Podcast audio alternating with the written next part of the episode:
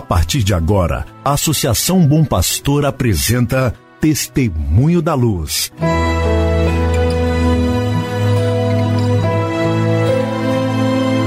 Com a palavra, o arcebispo de Montes Claros, Dom João Justino de Medeiros Silva. Tudo por causa de um grande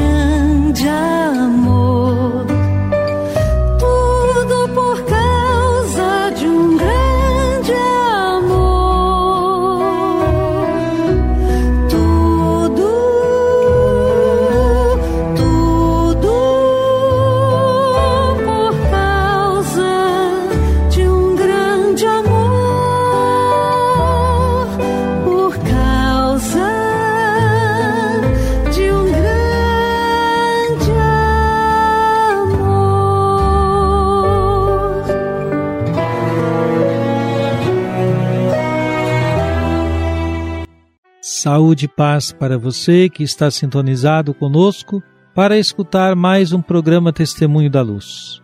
Nós da Associação Bom Pastor Arquimoc estamos muito felizes com a sua audiência. Hoje é dia 7 de setembro de 2021, terça-feira. O Brasil celebra mais um ano de sua independência, proclamada em 1822. Em muitas cidades, comunidades, hoje, mesmo com a pandemia, há diferentes manifestações. Numa democracia, é natural que isso ocorra. A manifestação que tem o apoio, a participação de nossas comunidades é a manifestação chamada Grito dos Excluídos. Curiosamente, a informação que temos é que esta iniciativa, que acontece em muitas cidades e dioceses do Brasil, teve início aqui na cidade de Montes Claros, na Arquidiocese de Montes Claros. Seria muito bom podermos escrever essa história.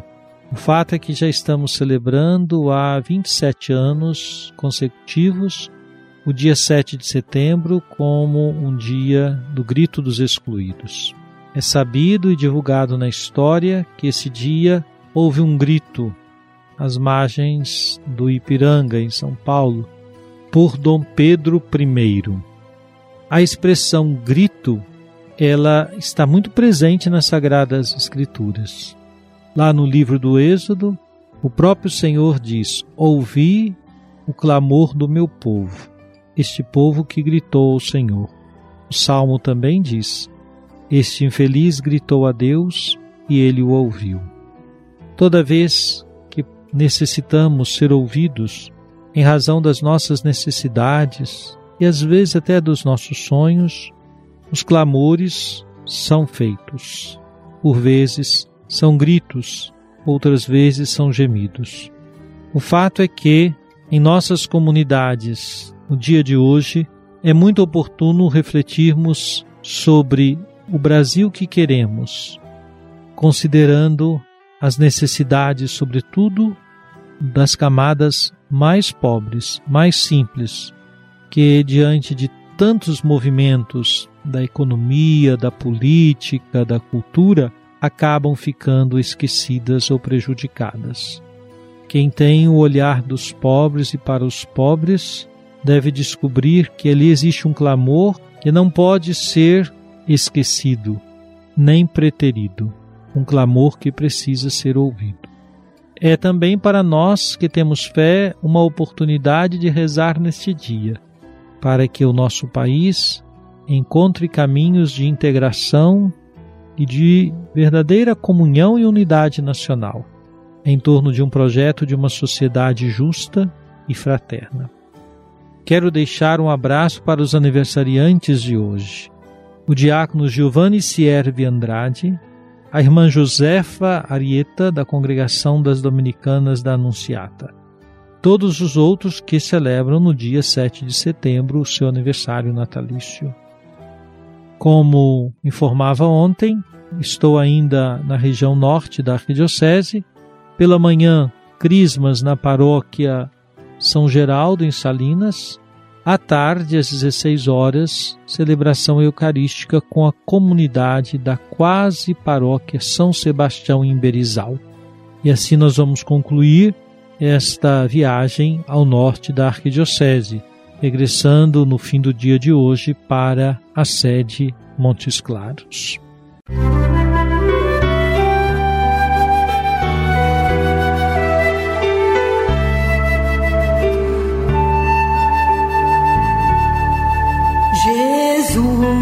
tu és a luz dos olhos meus. Jesus, brilha esta luz nos passos teus, seguindo os teus. Meu irmão, minha irmã, o que está nos dizendo o Papa Francisco na sua exortação apostólica Evangelii Gaudium sobre a homilia? Tomemos os parágrafos 144 e 145. Diz o Santo Padre: Falar com o coração implica mantê-lo não só ardente, mas também iluminado pela integridade da revelação e pelo caminho que essa palavra percorreu no coração da Igreja e do nosso povo fiel ao longo da sua história. A identidade cristã, que é aquele abraço batismal que o Pai nos deu em pequeninos, faz-nos andar como filhos pródigos e prediletos em Maria. Pelo outro abraço, o do Pai misericordioso, que nos espera na glória. Fazer com que o nosso povo se sinta de certo modo no meio destes dois abraços é a tarefa difícil, mas bela, de quem prega o Evangelho. A preparação da pregação é uma tarefa tão importante que convém dedicar-lhe um tempo longo de estudo, oração, reflexão e criatividade pastoral. Com muita amizade, quero deter-me a propor um itinerário de preparação da homilia. Trata-se de indicações que para alguns poderão parecer óbvias, mas considero oportuno sugeri-las para recordar a necessidade de dedicar um tempo privilegiado a este precioso ministério. Alguns párocos sustentam frequentemente que isto não é possível por causa de tantas incumbências que deve desempenhar. Todavia, atrevo-me a pedir que todas as semanas se dedique a esta tarefa um tempo pessoal e comunitário, suficientemente longo, mesmo que se tenha de dar menos tempo a outras tarefas também importantes. Confiança no Espírito Santo que atua na pregação não é meramente passiva, mas ativa e criativa implica oferecer-se como instrumento, com todas as próprias capacidades, para que possam ser utilizadas por Deus. Um pregador que não se prepara não é espiritual, é desonesto e irresponsável quanto aos dons que recebeu.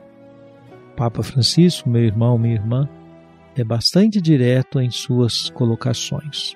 Vejam aqui que, para insistir na importância da preparação da pregação, o Papa chega a dizer que quem não se prepara não é espiritual, acaba sendo irresponsável com o dom que recebeu. Deste modo, todos aqueles que têm a tarefa de pregar a palavra de Deus, escutem o que diz o Papa Francisco da importância da preparação. E a comunidade esteja atenta para que aqueles que pregam tenham tempo também próprio de preparação. É preciso a comunidade compreender que, por vezes, o padre que atende à comunidade precisa recolher-se para preparar o que vai oferecer à comunidade. Fiquemos bem atentos a isto. Música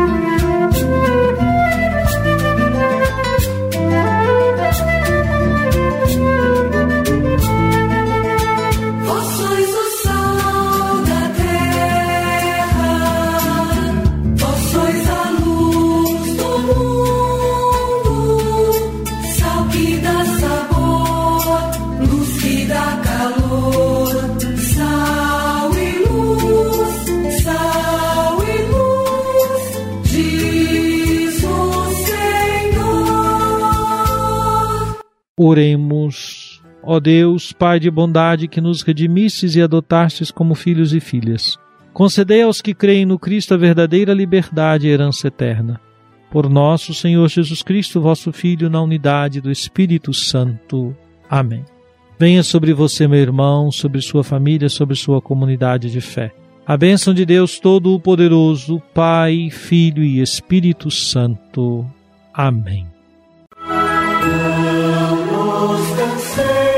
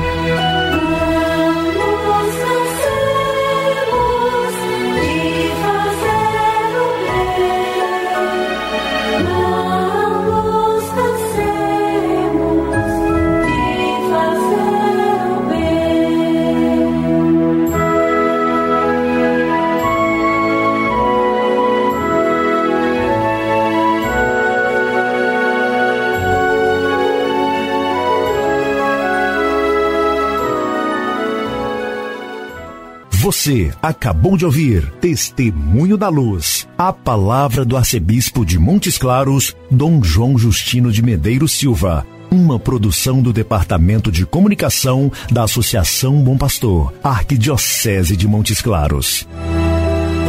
Tudo por causa de um grande amor.